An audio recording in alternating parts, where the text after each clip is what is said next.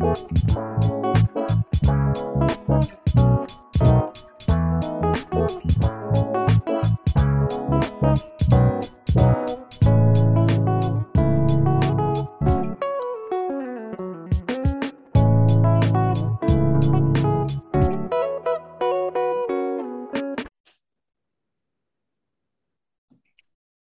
Bienvenidos a Lupuleros, el podcast, el podcast de cerveza casera en español, que le quita la miel a sus hotcakes para echarles levadura.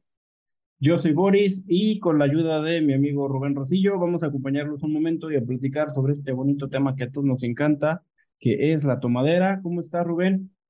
Sobrio, pero bien, aquí pensando en qué abrir. ¿Y tú?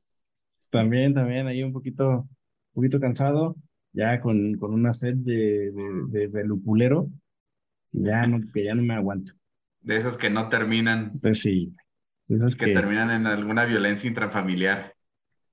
Hijo, mano. Esperemos que no, pero. Pero bueno. Y pues eh, en esta ocasión nuevamente tenemos a un invitado especial eh, para seguir platicando eh, de esto, de este de este tema de la hidromiel. Paco Moreno de Beat in the Woods. ¿Cómo estás, Paco? Muy bien, muchas gracias. Un gusto verles de nuevo, escucharles de nuevo. ya me dio sed también a mí. Es que ya, ya son horas. Ya, ya deberíamos. Hay que abrir alguna, alguna hidromiel para empezar con esto. Una mid para empezar con este episodio. Una buena meet. Ya la próxima semana tendremos un meet de calabaza, preparándonos para las fiestas de Halloween. Y especiado también, así como el, como el pumpkin spice. Así como el pumpkin spice. Canela, anís, cardamomo. Tengo que probarla, tengo que probarla. Sí, eso suena muy interesante. Veremos qué tal sale. Pues buenísimo, va, a salir buenísimo. Yo eh, siento que después de unas botellas probablemente no nos acordemos de cómo haya salido, pero vamos a amanecer con una buena sonrisa. Pero seguramente te vas a acordar que probaste algo nuevo. Eso sí, algo diferente. Exacto.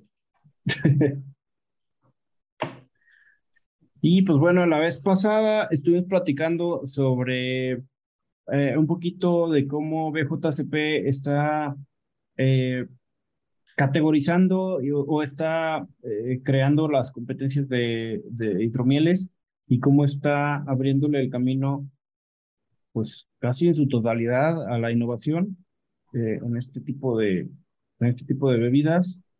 Y acá también Paco nos está nos está platicando de sus experiencias como hidromielero o, o mi, mi, vivero. ¿Cómo se es el mejor hidromielero.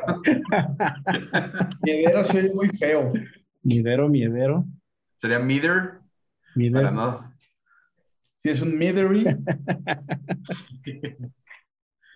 o midmaker, ¿no? Midmaker. Está más, más seguro. Suena menos, suena menos alburiable. Y creo con, con el expertise que tienes, este, pues nada, eh, platícanos cómo, cómo es eh, el proceso completo de, de, una, del desarrollo de una hidromiel o de, no sé, por ejemplo, pongamos, pongamos a lo mejor de ejemplo una de las, de las últimas hidromieles que has hecho. Muy bien, pues primero, el primer punto y el más importante es la miel. Aunque lo más fácil de conseguir es, y es miel de multiflora, miel biflor, varía mucho lo que quieras hacer con el perfil de la miel que consigas. Entonces, por ejemplo, una de las últimas hidromieles que, que estuve desarrollando fue una, una hidromiel de menta chocolate. Ese hidromiel de menta chocolate tenía que tener un, bueno, tiene toda una historia. Si han visto las chocoretas, ¿no? Claro. Traté de simular algo similar, un sabor de, de, de, hidromiel, pero con esa nota de menta y ese retrogusto chocolate extraño que te da las chocoretas y que te hace vicio, que no puedes dejar de comértelas. Para ese en específico, eh, decidí utilizar miel de mezquite. ¿Por qué? Uno, la miel de mezquite es muchísimo eh, más neutra, tanto en aromas como en sabores. Es muy dulce, tiene una cantidad muy alta de azúcares. Y si la han visto, es una hidromiel que es casi blanca. Es una miel casi blanca. Y casi siempre cuando se cristaliza, es, se hace dura muy rápido, no, es, no, no parece un jarabe. Es un hidromiel que se cristaliza rápidamente. Tiene alta cantidad de azúcares y es muy neutra. Y sobre todo porque sabor que le pongas, sabor que se queda. No compite con nada. Entonces, por eso opté por e, esa, esa miel. Sin embargo, ahí es muy, cuesta mucho conseguir buena miel, porque hay mucha miel que viene rebajada con azúcar. Entonces, mi primera recomendación es que busquen un buen proveedor de mieles o que compren miel que sepan que es miel, pues, de, de apicultor, ¿no? De api. Y, este, y ese sería el primer, el primer punto. El otro punto el, perdóname, perdóname. en el episodio donde estábamos hablando con Mike, nos platicó que tenía, si, se acuerdan, que tenía, que tenía por ahí un proveedor de mieles que daba la miel baratísima. Que tenía como un vivero y daba la miel baratísima. Pero resulta que daba la miel baratísima así como regalada, porque era, era como un frente ese vivero para, para hacer huachicol por ahí en ese, en ese terreno. Porque lo del vivero y la miel les valía madre y estaban ahí este, regalándola mientras estaban ahí secando, otro tipo de, eh, cosechando otro tipo de, de, de, líquidos. Me, recordaste aquel viejo capítulo de cuando Bart Simpson se va a, trabajar en un viñedo en Francia. Ah, sí. sí. Pero sí, sí, la miel es un, es un punto importante.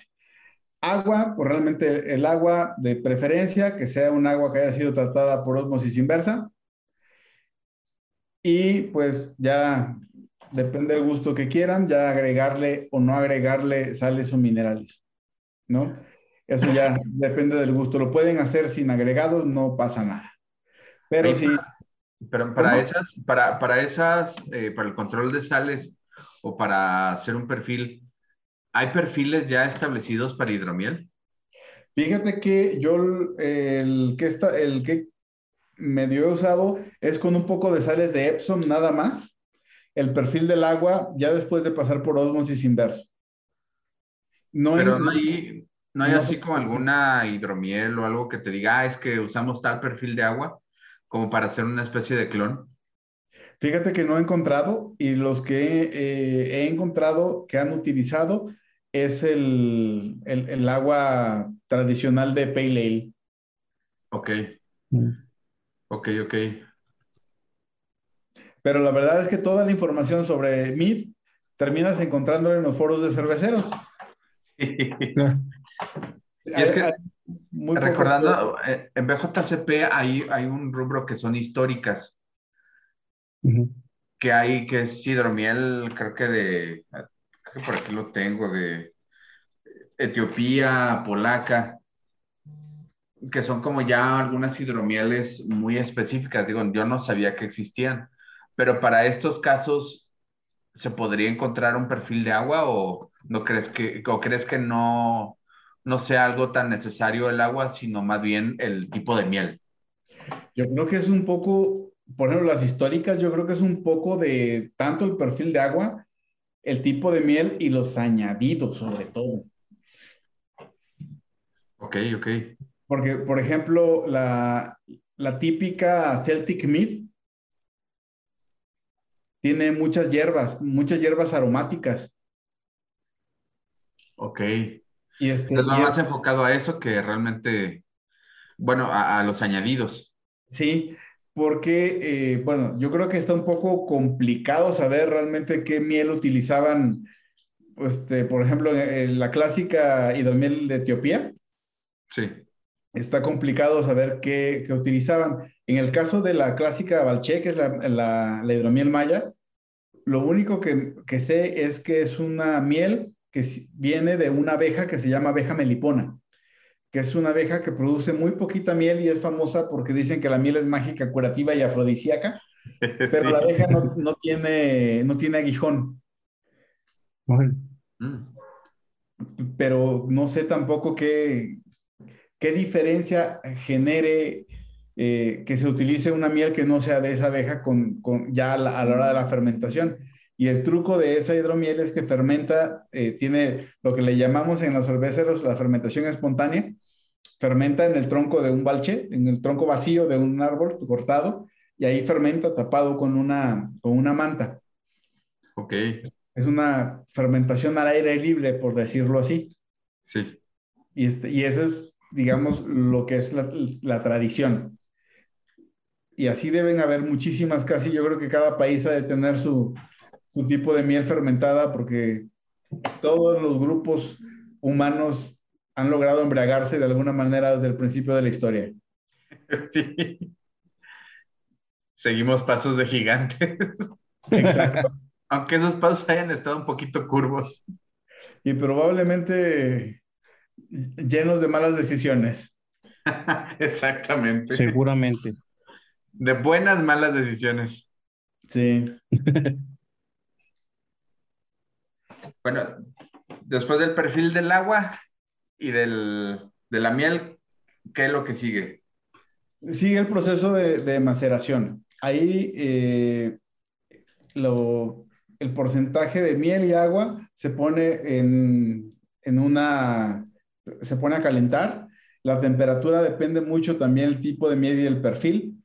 Varía. Hay gente eh, que prefiere llevarlo hervido y sobre y en el hervido agregan la miel ya que están ahí en un porcentaje, les decía, del 30%. O sea, si buscamos 100 eh, litros de, de hidromiel, pues son 30 kilos de, de, miel, más o menos. Y completamos con el agua, el agua hirviendo. Y ahora sí que como bruja en, en, en, en cántaro a, a, menearle, a diluir la, la, la miel. Esto también varía mucho con respecto al tipo de miel. Hay mieles que son mucho más fáciles de diluir y hay mieles que, como les comentaba, se, se hace como si fuera un, un, cristal y hay que estar moviéndole mucho. ya después, de, y eso varía. A mí en lo personal me gusta variarle y a veces prefiero no llevarlo al hervido porque con el hervido se le, se, algunos de los aromas que a mí me gustan de las mieles, sobre todo aquí en Jalisco tenemos unas mieles increíbles y que vienen de muy cerca, ¿no? Incluso hay unas miel, miel de pantano miel de pantano, miel de, manglar, que viene de Nayarit, increíblemente buena.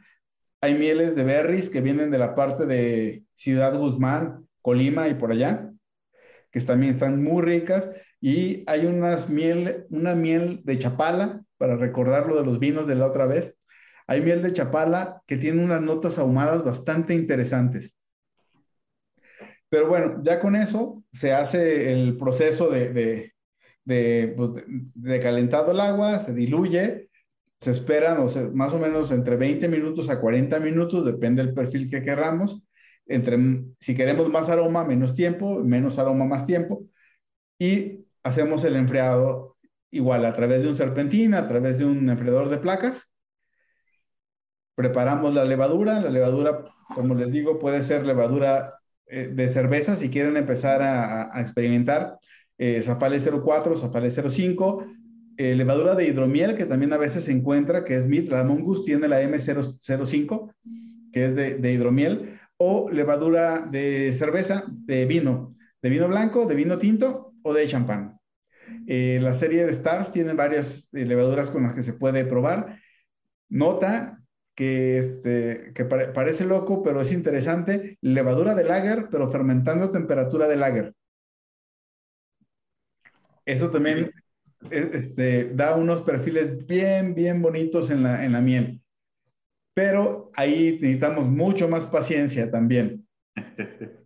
Este, y la verdad es que casi todos los que hacemos eh, cerveza y hacemos hidromiel, lo que yo creo que empezamos a hacerlo fue para lograr esa virtud de la paciencia, porque preparar algo y tener que esperar un mes para tomártelo no es de, no cualquiera, ¿eh? Sí, hay que tener paciencia para eso. Por eso el mínimo son 20 litros o 40 litros, porque esperar tanto tiempo tiene que aguantar. Sí.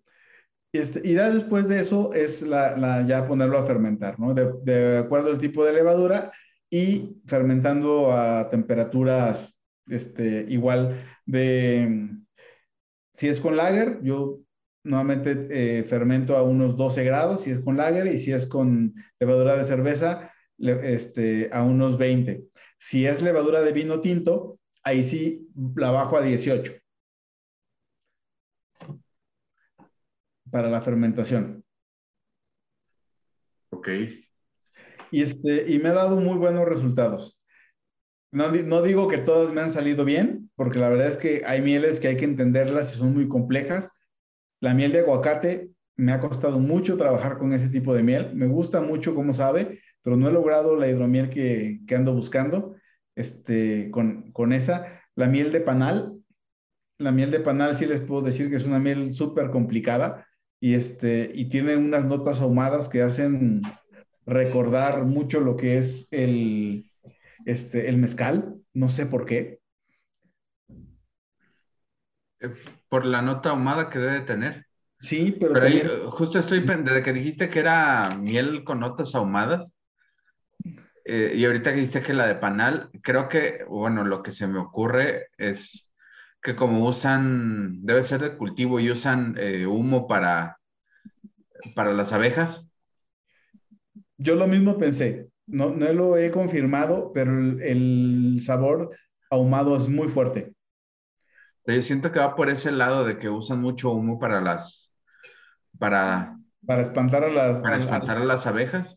Creo que puede ser por ahí, no tanto el que sea sabor de la miel, sino del proceso de, de producción pero el, pero el humo que utilizan para espantar a las abejas no tiene esas notas ahumadas de chorizo, carne, ¿así me explico?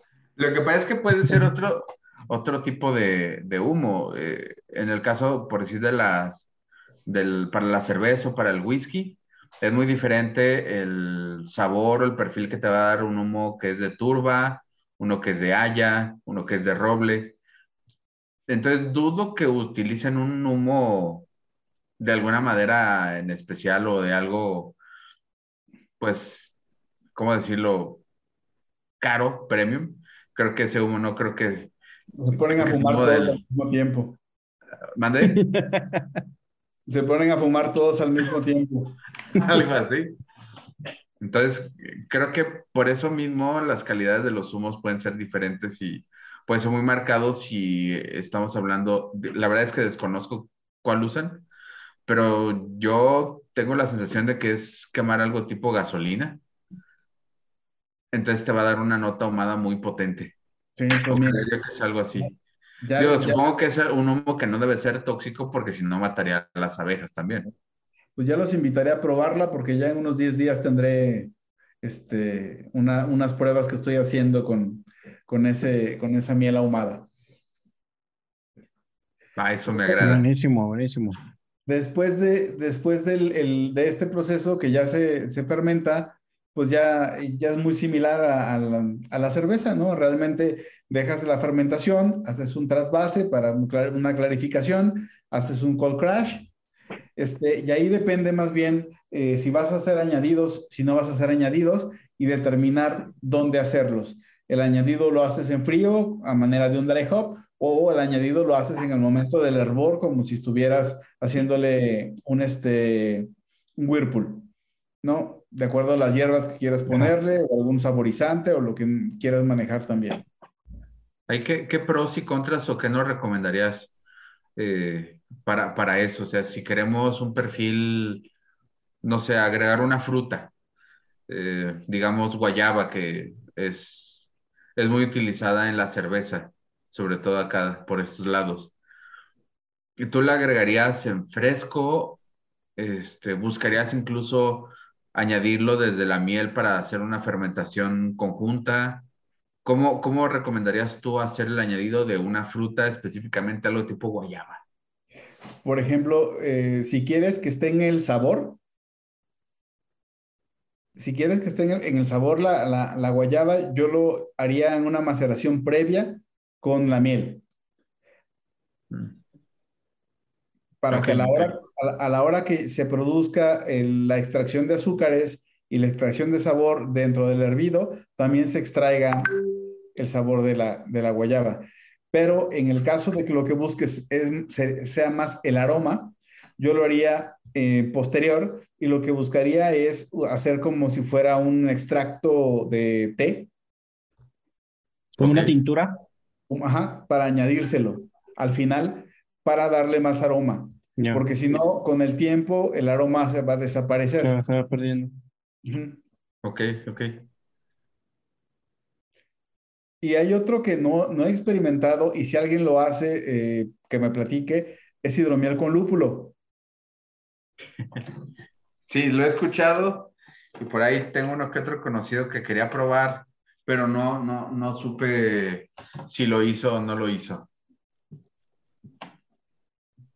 Pues mira, vamos a poner el reto y si algún lupulero se anima a hacer algo así, nos reunimos a hacer un experimento de unos 10 litros para que no se sienta poquito y no lo tomamos. Suena bien. Ahí, ¿qué lúpulo le pondrías? ¿O qué, cuál? ¿Buscarías un dry hop que fuera en aroma? Sí, sí, fíjate que a eso lo, lo, pensé y tal vez, si me preguntas qué lúpulo, yo le pondría tal vez un Simcoe porque me gusta mucho el aroma que te deja el Simcoe. Sí. O tal vez un, un amarillo. Ok. Pero bueno, la verdad es que solo probando y echando a perder se aprende. sí. Y no pasa que si no queda muy bien lo hagamos, lo transformemos en una bebida mítica, un cóctel con clamato y diferentes preparaciones que podríamos o no llamar la michelada. La michelada, exacto. Yo, creo que deberías patentarla desde ahorita. La michelada, sí. Ya, quedó registrada aquí en el programa. tienes que irte corriendo, terminando la grabación de este programa, irte corriendo al INPI, porque te lo van a ganar, Es, no, no creo que trabajen hoy o a esta hora, pero les voy a mandar un correo para que a primera hora quede registrado. lo puedes hacer en línea y este, recuerda. Es, una, es una situación extraordinaria, dices, es de tremenda urgencia. Suma, importancia. Claro, sí. y de repente llega, llega un Nobel o algo así. ¿Qué, qué está pasando aquí? Fue un año de pandemia, fue un año lento. el Nobel, el Nobel de el premio Nobel de la Paz por tu michelada porque va porque va a unir pueblos. Pero pero regresando a las hidromieles. yo, te, quería preguntar algo, Paco. ¿Alguna, eh, más bien como que qué tipo de errores pudieran ser los más comunes, por ejemplo, de defectos o algo, algún perfil que no se puede, que no se esté buscando en este tipo de bebidas, en las hidromieles. Eh, ¿Qué es, qué es eh, como lo, lo primero que se te viene a la mente como, como para principiantes que pudiera que pudieras ahí ahorrarles una, un lotecito? El primero, el primero, la limpieza en los fermentadores y en, el, en todo el equipo con el que estás trabajando. También digo, es igual, estás trabajando con fermentos y si llega una bacteria y le empieza a ganar a la levadura, eso te va a generar un, Entonces, ese sería el, el primero. El otro es, eh, pues, tampoco los añadidos. Pensar que lo que buscas con el añadido es que tenga una nota A. Entonces, digo, porque sí, me, por ejemplo, yo eché a perder en algún momento un lote por ponerle tanto jengibre que era intomable. Y todo el mundo dice, no, pero es que el jengibre, sí, pero no buscas que sepa jengibre. Eh, quieres una hidromiel con una nota jengibre, no al revés. Y, este, y entonces con los añadidos también medir y no, no aventarle un chorro para que tenga más sabor, ¿no? Hay que ir calculando bien y, este, y no saturarlo de sabores. Claro. Hay, hay, uno que, que a mí me, me, llamó mucho la atención. Cuando yo arranqué aquí en, en esto de la cerveza artesanal hace algunos ayeres, una de las primeras cosas que hice fue hidromiel. La hice muy, ahora sí que a la brava. Yo dije, hay miel, hay agua, hay calor, ya no hay bacterias y su levadura y listo. Y una de las cosas que me llamó la atención, igual yo al inicio de repente burbujeo una semana, dos semanas, y de repente vi que seguía burbujeando y burbujeando, lo dejé un mes, luego se me olvidó otro. Y una de las cosas es que yo nunca hice el trasvase. Entonces al final de lo que recuerdo es que esa hidromiel tenía una nota bastante elevada a pan y a lo que ahorita creo que podría considerar que eran lías, que era autólisis de levadura. Y esas son notas que también los perfiles levadúricos, hasta donde tengo entendido, no son muy buenos en la, en la hidromiel. O sea, no deberían de estar. Entonces, una de las cosas o una recomendación sería hacer los trasvases periódicos, con la, aún con la, con la maduración o la extracción de las levaduras, si tienes el fermentador adecuado, para evitar que tengan estas notas de levadúricas de pan o de, de. Sí, y otra recomendación que yo sí les daría, porque me ha llegado a suceder, y creo que por menso, no por otro motivo, es eh, la hidromiel, si no, se, si no se controla bien, si no lleva un, un sistema de filtrado o pasteurizado, continúa su proceso, aunque sea muy lento, de, de fermentación. Entonces sí, sí me ha tocado de repente botellas que explotan porque siguió fermentando y se quedó allí al aire libre durante un mes y medio, ¿no?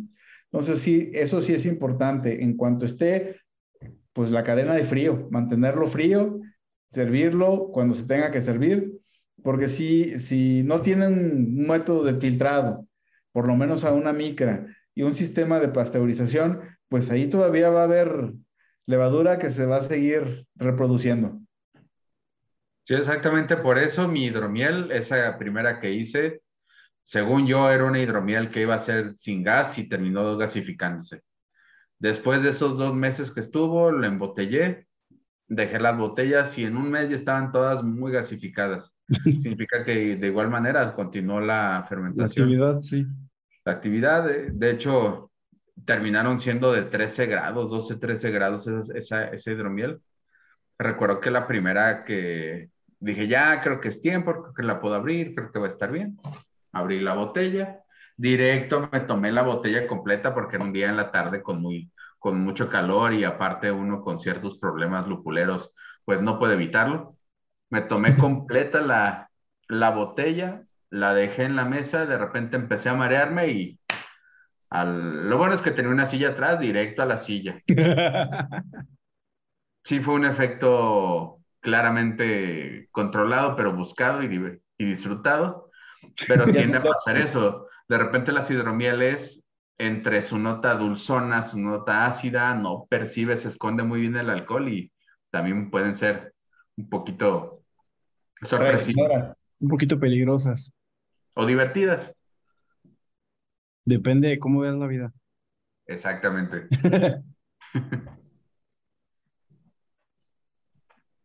¿Qué más, señores? ¿Qué, qué, más quisieran agregar? Pues bueno, yo nada más agradecerles y ya, ya ahora sí que ya los llevé este, con un poquito de, de mi experiencia, espero intenten y se arriesguen a hacer su, su hidromiel y sobre todo la compartan. Suena bien, suena bien. Tendremos que ahí ver que, si podemos hacer ese hidromiel con lúpulo, a ver qué tal sale ese experimento. Sí, señor. Debe salir buenísimo. Todo, todo con lúpulo sabe mejor. Se y le si no, es porque le falta. Les polvoreas así lúpulo a las azucaritas, saben mucho mejor. sí. es más, hasta le pones, agarras las cucharadas de lúpulo y a eso les polvoreas más lúpulo. Sí, con, con, dos, con dos cucharas mueles el pellet, lo diluyes en la leche. Para el pozole. en vez de orégano. Pozole? Lúpulo. Para el menudo y el pozole, en vez de, en vez de orégano, les polvoreas unos pellets de, de lúpulo. Solo hay una cosa a la que no le puedes poner lúpulo para que sepa mejor, y eso es porque ya es lúpulo. Exacto. No, pues muchísimas gracias, este, Paco, por, por todo esto que nos platicaste. Eh, fue una muy buena extensión de lo que ya habíamos platicado previamente y pues nada, nos da, nos da como un panorama más, eh, digamos, un poquito más seguro para empezar, para empezar con este tema de las hidromieles eh, y pues evitar ahí ciertos, ciertos errorcillos Ciertos errores. Sí. Muchas gracias. Y pues nada, creo que eh, creo que esto es todo por este episodio del los Podcast. Espero que hayan tomado nota, exploren qué es lo que qué es lo que les guste más, si van a hacer una hidromiel, este, pues ahí avísenos. Acuérdense que en lopuleros.com está el mejor contenido de homebrew en español. Hay post todas las, todas las semanas. Y eh, síganos en las redes sociales como Lupuleros GDL, en Facebook y en Instagram. Este, síganos en todas las plataformas de podcast como Lupuleros Podcast. Eh, y en las plataformas que se pueda, suscríbanse y comenten. Eh, nos ayuda un poquito a, a, saber qué les parece todo este, toda esta platicadera que nos estamos aventando cada lunes. Y pues ya saben, si tienen dudas, si tienen algún consejo, alguna sugerencia o si quieren que tomemos eh, aquí algún tema, eh, mándenos un correo a contacto arroba Y pues nada, muchísimas gracias, eh, Rubén, muchísimas gracias, Paco. ¿De qué? Nos vemos en la siguiente. Gracias mucho. Hasta pronto. Luego. Bye.